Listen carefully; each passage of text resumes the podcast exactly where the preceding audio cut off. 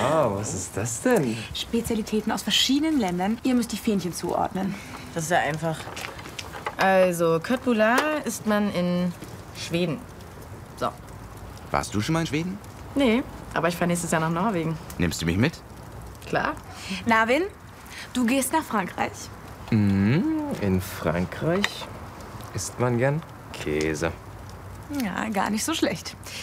Und du, Sebastian? Hier, gib her. So. Also.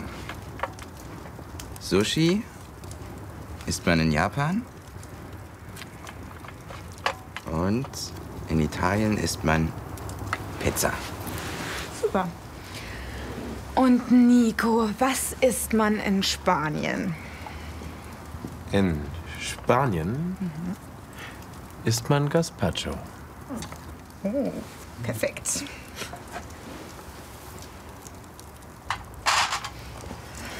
Und du wohnst in Frankreich? Bald, ja. Ich habe da einen Job. Cool.